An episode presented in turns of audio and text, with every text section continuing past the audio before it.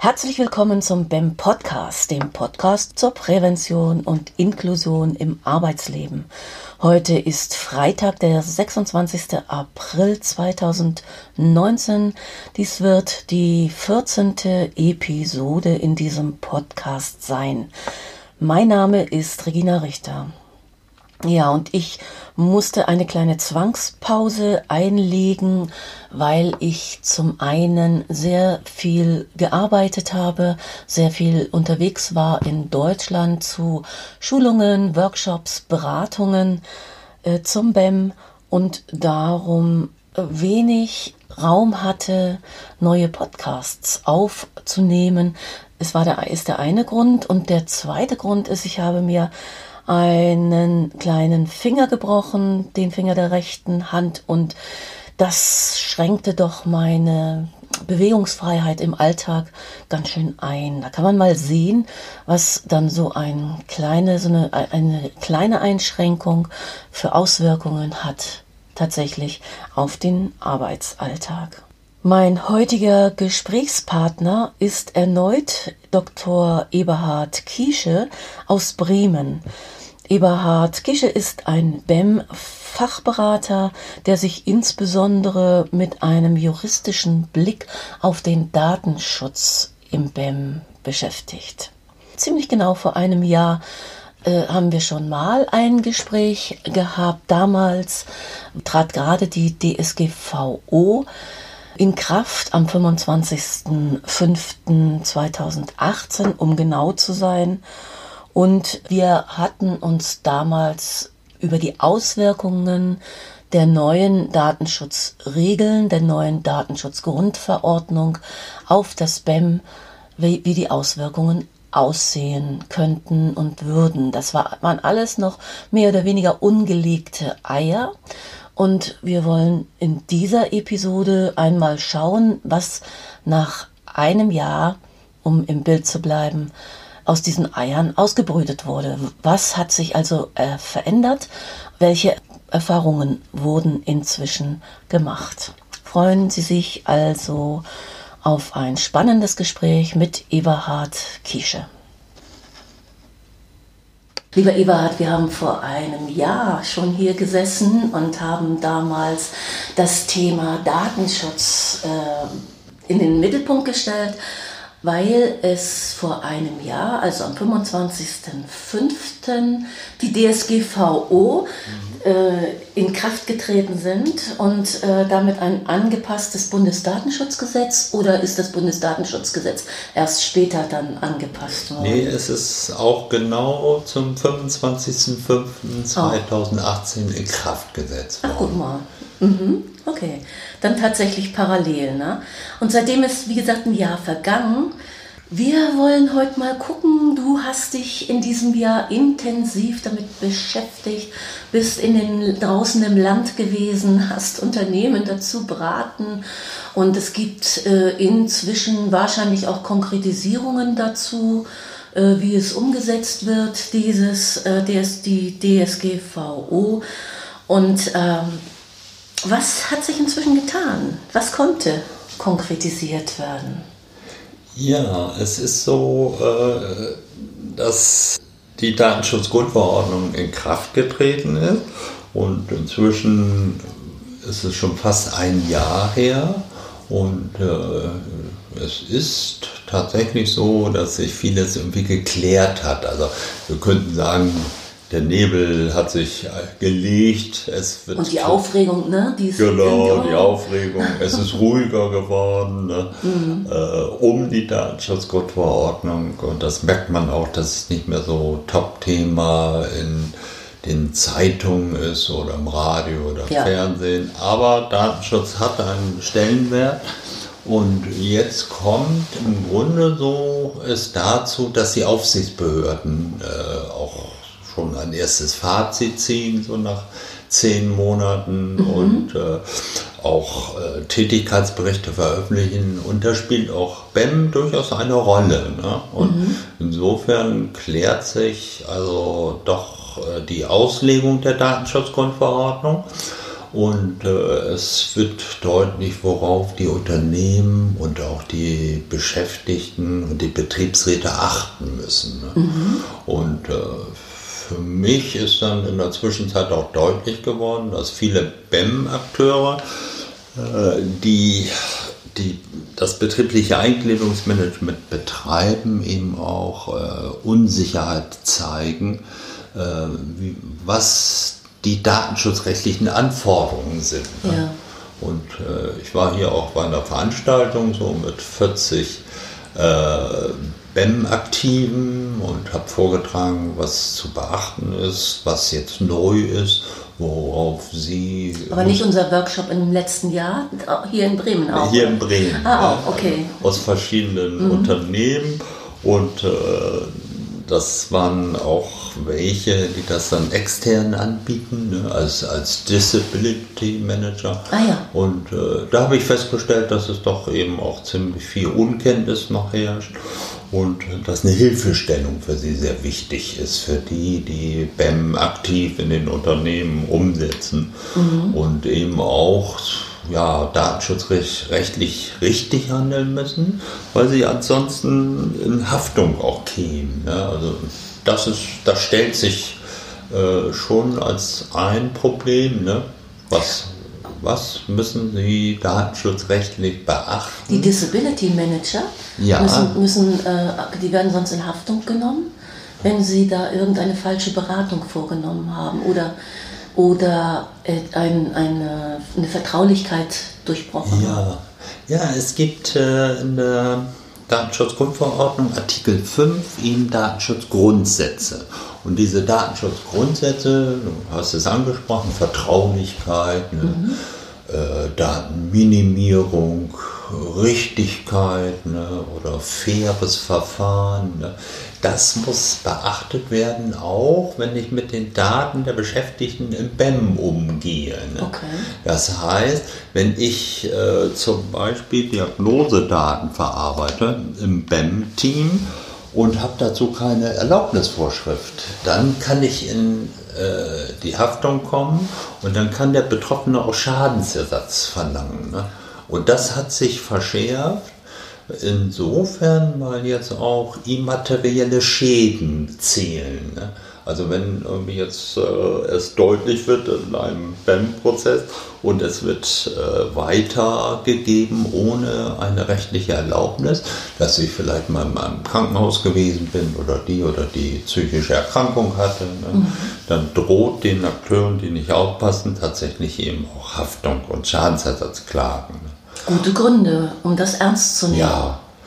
Und das ist nicht nur das Einzige, sondern äh, das, was auch wichtig ist, ist, eben wenn das Unternehmen handelt, dann ist das Unternehmen verantwortlicher mhm. nach der Datenschutzgrundverordnung. Das ist nochmal schön äh, definiert in Artikel 4 Datenschutzgrundverordnung. Das heißt, wenn hier mit den BEM-Daten das datenschutzrechtlich nicht richtig läuft, dann äh, drohen auch Bußgelder. Und die mhm. Bußgelder, die können doch, sie sollen abschreckend sein und die können eben doch bis zu 10 Millionen und bis zu 20 Millionen Euro betragen. Das ist immer ein bis zu Wert, aber ja, man darf das nicht, äh, mhm. man sollte es nicht außer Acht nehmen. Ja, das sind äh, also zum einen gute Gründe, sich da gut mit auszukennen ja. und äh, gute, äh, das sind gute Gründe, um Rahmenbedingungen zu setzen. Wie sieht es denn da mit der, also in einer BV oder in einer Dienstvereinbarung oder, oder Betriebsvereinbarung, wie sieht es denn da überhaupt aus äh, zurzeit? Hat sich da was getan bei, zur Mitbestimmung beim BEM für Betriebs- und Personalräte im BEM? Sie können das halt doch mitbestimmen, ja. also auch fürs Datenschutzkonzept. Ja, es ist in der Tat so, dass das Bundesarbeitsgericht das eben auch wiederholt äh, in einigen Entscheidungen dann thematisiert hat, mhm. äh, dass der Betriebsrat Mitbestimmungsrechte hat. Und zwar kann man so sagen, Mitbestimmungsrechte, wenn es um die Verfahrensordnung im BEM geht mhm. und eben Mitbestimmung auch, wenn es um Gesundheitsfragen geht, Gesundheitsschutz und eben, wenn es um die Verarbeitung von Daten geht. Mhm. Ich habe gerade einen Beratungsfall und in dem Beratungsfall werden jetzt die BEM-Verlaufsdaten in einer technischen Kontrolleinrichtung, in einer Software, SAP, eben verarbeitet. Ne? Mhm. Ne? Und spätestens da weiß man ganz eindeutig, der Betriebsrat hat Bildbestimmungsrechte. Mhm. Wir müssen hier an dieser Stelle eben nochmal verdeutlichen, dass der Gesetzgeber die Mitbestimmung des Betriebsrates oder der Interessenvertretung, auch Personalräte, eben klar will und gewollt hat, aber es nicht deutlich hineingeschrieben hat mhm. in den Paragraph 167 Absatz 2 Sozialgesetzbuch, jetzt neue Fassung 2018. Und äh, das hat dazu geführt, dass die Gerichte die Mitbestimmung der Interessenvertretung eben so auslegen, dass sie ganz enge Grenzen gesetzt haben. Ne? Und das ist eben auch ganz wichtig dass das Bundesarbeitsgericht also die Grenzen sehr, sehr eng gesetzt hat, sodass selbst eben anerkannte Juristen aus der Arbeitsgerichtsbarkeit sie dafür kritisiert haben, wie Wolfhard Kote oder wie Franz Josef Duvel oder eben auch wie der Präsident des Landesarbeitsgerichts hier in Bremen, Beck. Ne? Also es ist zu eng geworden. Ne? Mhm. So haben wir im Augenblick eine Situation, dass äh, viel Unsicherheit herrscht durch eine Entscheidung vom 22.03.2016. Und äh, da steht alles drin, was nicht sein darf. Also, dass eben kein äh, BEM-Team errichtet werden kann, ne? mhm. höchstens auf freiwilliger Basis und äh, dass eben auch die Belegschaft nicht äh, informiert werden darf. Das kann man auch nicht in einer Betriebsvereinbarung festhalten. Auch, ob das BEM Erfolg hat, auch das gehört nach äh, Auffassung des Bundesarbeitsgerichts nicht in die Mitbestimmung des Betriebsrats, so etwas zu vereinbaren. Also es herrscht Verunsicherung mhm. und das schlägt durch bis auf die Ebene der Einigungsstellen. Ne? Mhm. So dass wir jetzt eine Lage haben für die Beschäftigten und ihre Arbeitnehmervertretung, dass äh, sie davon ausgehen sollten, dass sie unbedingt, wenn sie eine relativ oder sehr gute Betriebsvereinbarung haben, die sollten sie auf jeden Fall versuchen zu behalten.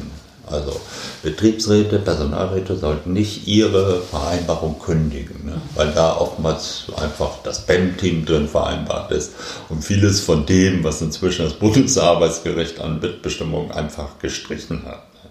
Wenn der Arbeitgeber diese Betriebsvereinbarung nicht kündigt, dann bleibt sie bestehen und dann rate ich dazu, äh, sich auf einen Konsens wirklich zu einigen und ich glaube, das ist eine wichtige Erkenntnis auch, äh, die ich gefasst habe jetzt vor einem Jahr, dass es jetzt im Grunde absolut nicht gegeneinander mehr geht. Aufgrund der Datenschutzgrundverordnung, aufgrund der Bußgelder, die drohen, aufgrund der Haftungsproblematik und mhm. Schadensersatzklagen, sollten auf jeden Fall Arbeitgeber und äh, Interessenvertretungen versuchen, einen gemeinsamen Weg zu gehen, diese Betriebsvereinbarung dann anzupassen. Ne? Und das kann der Text sein, wenn man sich darauf einigt. Und äh, ein zweiter Punkt ist, dass jetzt äh, die Lage sich geklärt hat mit der Datenschutzgrundverordnung und dass man äh, die erforderlichen Anlagen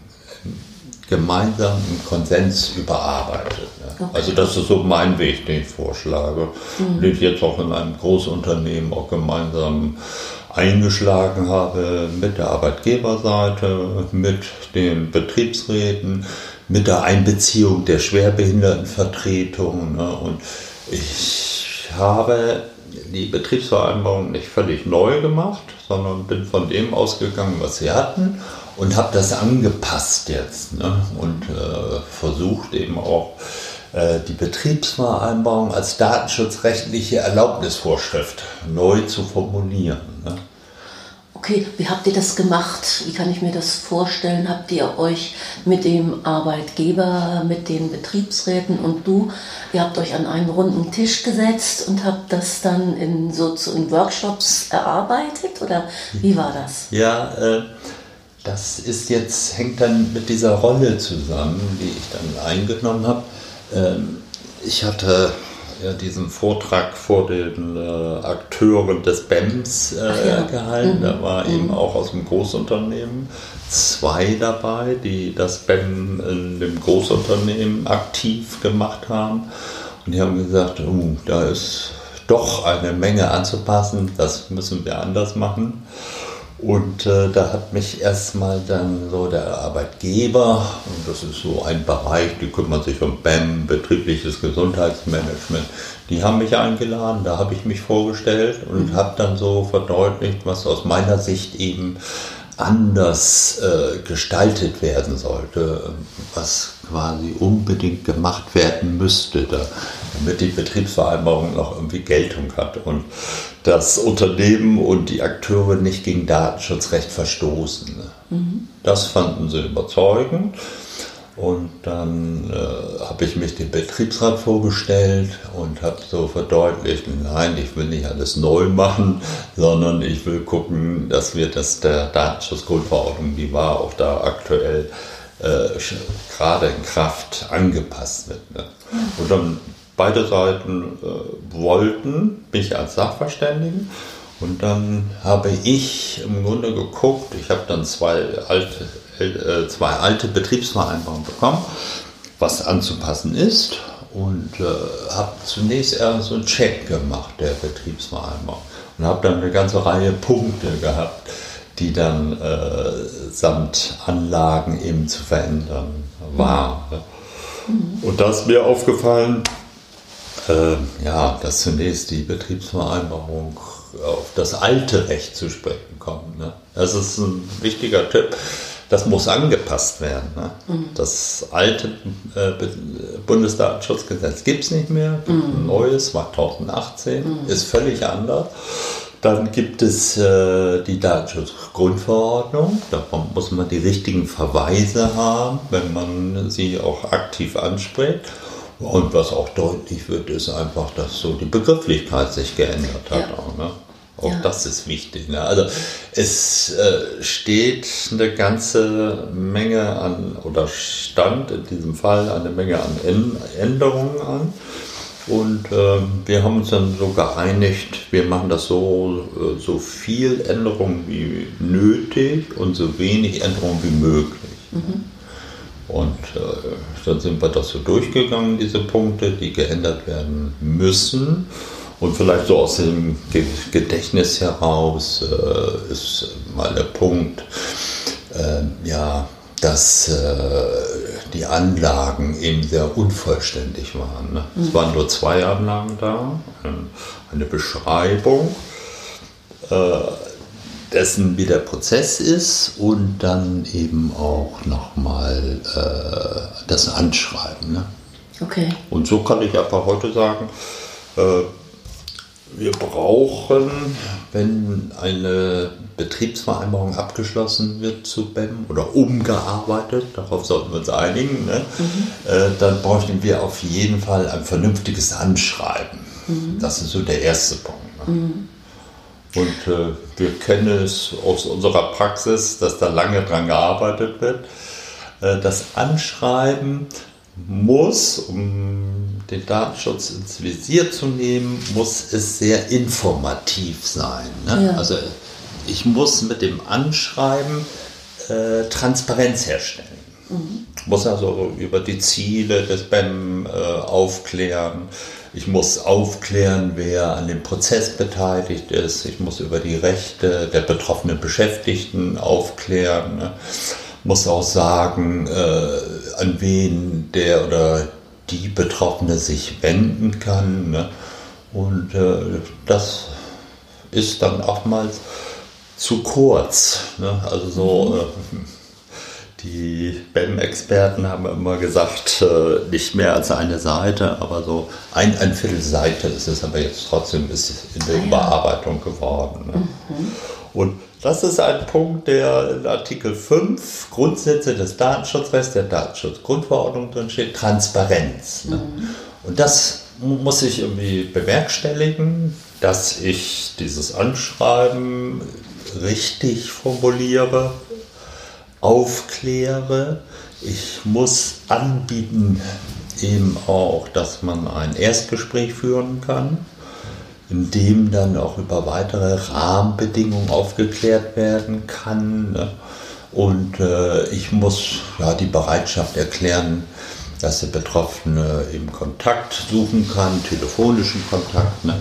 Und äh, ein ganz wichtiger Punkt, der auch in vielen Fällen einfach nicht vorhanden ist, es muss jetzt nach der Datenschutzgrundverordnung auch eindeutig eine Einwilligungserklärung, datenschutzrechtliche Einwilligungserklärung vorhanden sein. Ne?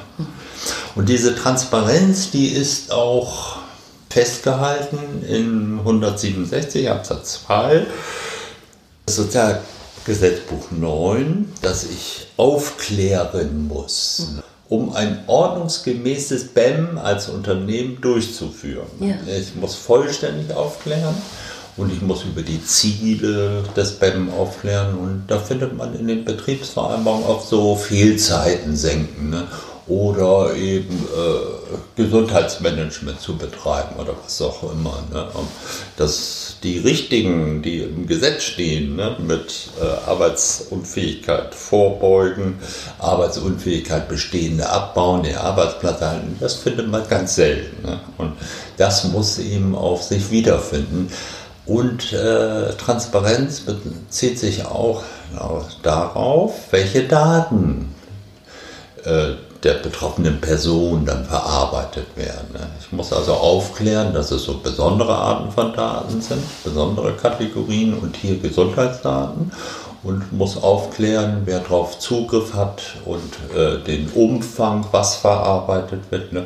und wie es verarbeitet wird. Ne? Mhm. Und dieses alles zusammen äh, muss sich widerspiegeln, vor allem in den Anlagen, sowohl in äh, in dem Anschreiben als auch in der Einwilligungserklärung. Und was oftmals auch fehlt, ist einfach, ähm, dass es keine Aufklärung stattfindet über die Nachteile, wenn ich das Angebot nicht annehme. Mhm. Und dann steht da, der Beschäftigte hat keinerlei Nachteile, wenn er das BEM-Angebot nicht annimmt. Das ist aber einfach nicht richtig. Und so habe ich das auch dem Unternehmen und den Verantwortlichen dargestellt, dass zum Beispiel in der Landesarbeitsgerichts, äh, Landesarbeitsgerichtspräsident von Köln, der hat eindeutig geschrieben, natürlich bei einer Kündigung äh, fällt das ins Gewicht, dass der Betroffene, die Betroffene eben nicht an einem BEM teilgenommen hat. Es gibt also mittelbare Nachteile, gibt es und über die muss ich aufklären. Ja.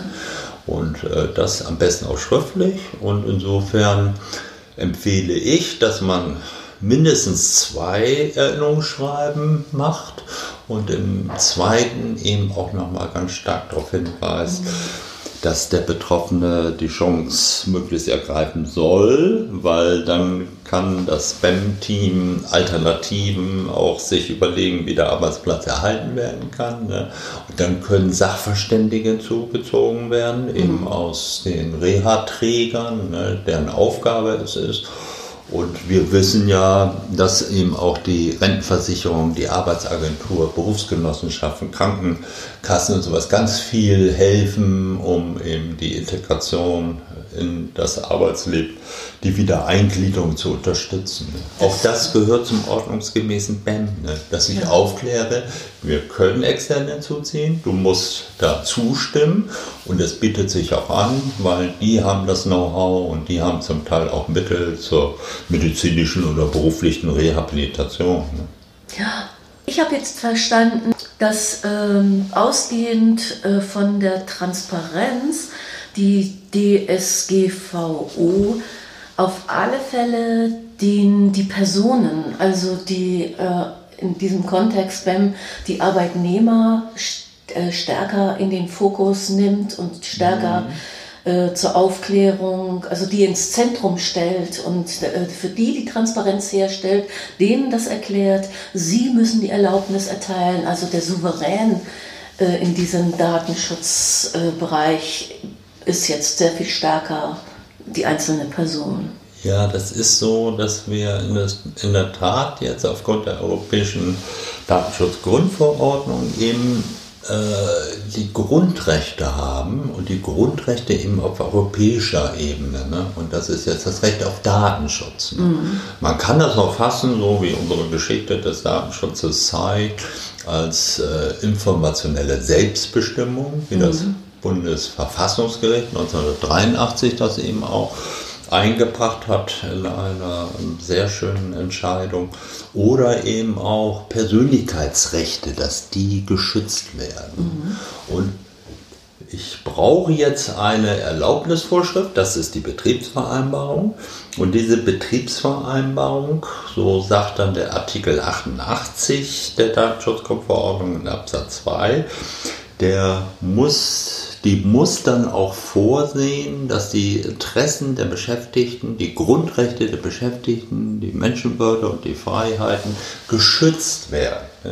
Und von daher ist jetzt ein wichtiger Punkt, dass es nicht mehr angeht, äh, ganz wichtige Punkte nicht zu regeln, sondern ich muss so etwas wie die Transparenz mhm. regeln ich muss auch die Rechte der Beschäftigten regeln. Ne? Das finde ich auch oft in Betriebsvereinbarungen, dass ein Abschnitt in der Vereinbarung über Rechte der Betroffenen fehlt.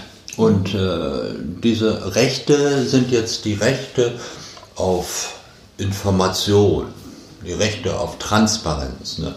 Die Rechte auf Einwilligung und Widerrufsmöglichkeit der Einwilligung, die Rechte, ganz wichtig, auf Löschung, ne, auf Löschung der BEM-Daten. Ne. Wann werden sie gelöscht? Das nennt man dann äh, in Artikel 5 Absatz 1 e Speicherbegrenzungsfrist. Ne. Das heißt, wir müssen auch wiederfinden, und so muss dem Betroffenen das auch mitgeteilt werden. Äh, wie lange bleibt die BEM-Akte als manuelle Akte bleibt die erhalten und wann werden die Daten in der Personalakte gelöscht? Welche Daten werden da aufgenommen? Wie ist die Trennung zwischen Personalakte und BEM-Akte. Ne? Dann kommt noch eine dritte Patientenakte dazu. Ne? Wenn es doch dann um Diagnosedaten, um Reha-Daten, um Blutbilder und ähnliches geht, ne? dann dürfen eben diese Daten nur aufbewahrt werden in der Patientenakte. Das heißt, ich muss aufklären darüber, dass der Betroffene hier ein Einrecht hat, ein Einsichtsrecht in die BEM-Akte, in die Personalakte und natürlich auch in die Patientenakte. Ne? Das ist geregelt, gibt es eben auch äh, gesetzliche Grundlagen dafür. Das muss sich widerspiegeln. Ne? Mhm. Aber das sind nicht die einzigen Rechte, weil ich habe dann Rechte auf Löschung, Rechte auf Auskunft, dann auf Widerruf und äh, auf äh, Datenübertragbarkeit und äh, ich habe auch das Recht, mich zu beschweren. Ne? Ist vielleicht ganz spannend, so in Beratungsfällen. Also das, äh, da muss dann in der Information an die Beschäftigten auch deutlich werden. Und das ist dann in der Einwilligung, dass ich mich beim Datenschutzbeauftragten beschweren kann, wenn so mhm. etwas schief läuft. Ne? Mhm. das Zweite ist aber auch, und da gab es dann Widerstände, dass man sich bei der Aufsichtsbehörde beschweren kann. Und da gab es Widerstände?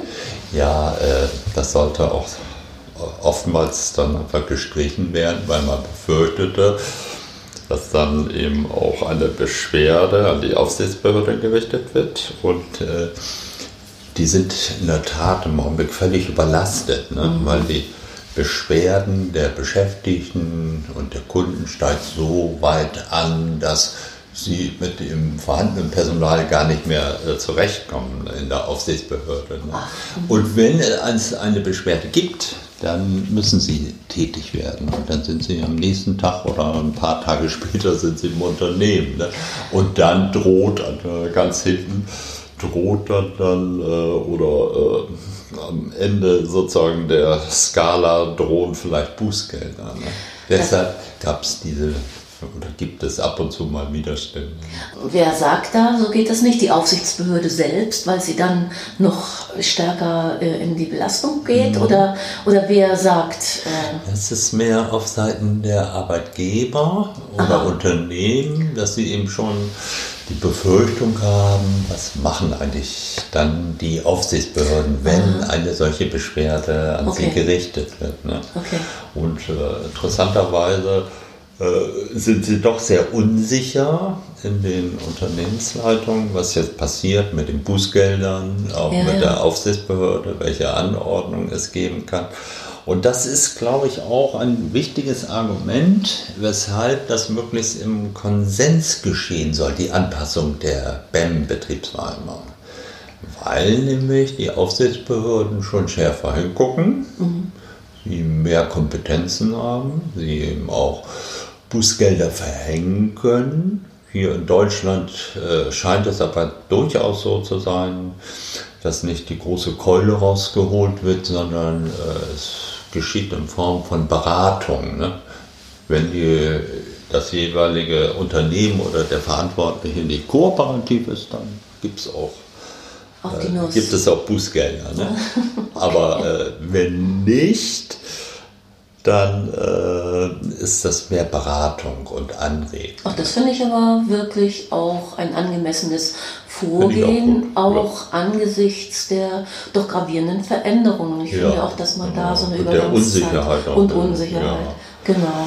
Und äh, um das zu unterstützen, dieses Argument, äh, da ist eben auch ein Tätigkeitsbericht äh, von dem Stefan Bring, des Landesdatenschutzbeauftragter in Baden-Württemberg. Und mhm. er hat in seinem Tätigkeitsbericht auch über mhm. eine BEM-Betriebsvereinbarung geschrieben. Und da war es so, dass tatsächlich äh, die Betroffenen da hat sich einer dann beschwert, ihre ganzen Diagnosen auf den Tisch legen mussten. Ne? Mhm. Also so eine Art Schweigepflichtentbindung. Mhm. Und dann mussten sie alles, was sie haben, an Krankheiten und Gesundheitsproblemen, mussten sie auf den Tisch legen. Ne? Und das hat Stefan Brink nicht akzeptiert. Faktisch ist es so, dass er die Betriebsvereinbarung so dann für unrechtmäßig erklärt hat und hat gesagt, was so hineinkommen muss und dass man eben diese medizinischen Daten tatsächlich nicht offenbaren muss und äh, dass man der Betroffene dann immer sozusagen einwilligen muss und dann auch lieber gegenüber dem Betriebsarzt. Ne? Und, und dieses glaube ich auch, dass das in vielen Fällen irgendwie immer noch so ist, dass Diagnosen auf den Tisch kommen und äh, das kann nicht mehr vereinbart werden. Ne? Mhm. Das sperrt jetzt äh, der Artikel 88, weil das würde die Grundrechte der Beschäftigten unzulässigerweise einschränken. Und ich muss Schutzmaßnahmen ah, überlegen. Ja. Okay. Ist der Artikel oder die Veröffentlichung von Stefan Brehm im Netz zu Brink. finden? Äh, Brink, ja. Brink, genau. Brink, okay. Äh, ist das im Netz zu finden? Kann man ja. das verlinken für die Ja, ich kann's, mhm. äh, man kann es verlinken. Mhm, okay. Und ich kann es auch mal zuschicken. Und okay. äh, das ist schon sehr spannend, weil er auch die Inhalte, die geregelt werden müssen, mhm. aufschreibt in einer solchen Betriebsvereinbarung. Mhm und auch sagt, wie eine Praxis nicht sein darf und wie sie sein sollte. Mhm. Und äh, ich fand das äh, sehr gut, wie er die, das Recht auf informationelle Selbstbestimmung hier sichert. Ne? Mhm. Und insofern kann es schon sein, dass die Aufsichtsbehörde sich äh, mit das anguckt, was machen die Verantwortlichen und was machen die BEM-Akteure. Ne? Okay. Dies war der erste Teil meines Gespräches mit Dr. Eberhard Kieschel zum Thema Datenschutz im BEM. Sie hören den zweiten Teil ab dem 24.05. in der Episode 15. Vielen Dank für Ihr Interesse. Ich wünsche Ihnen einen wundervollen Mai. Bleiben Sie gesund und achten Sie auf sich.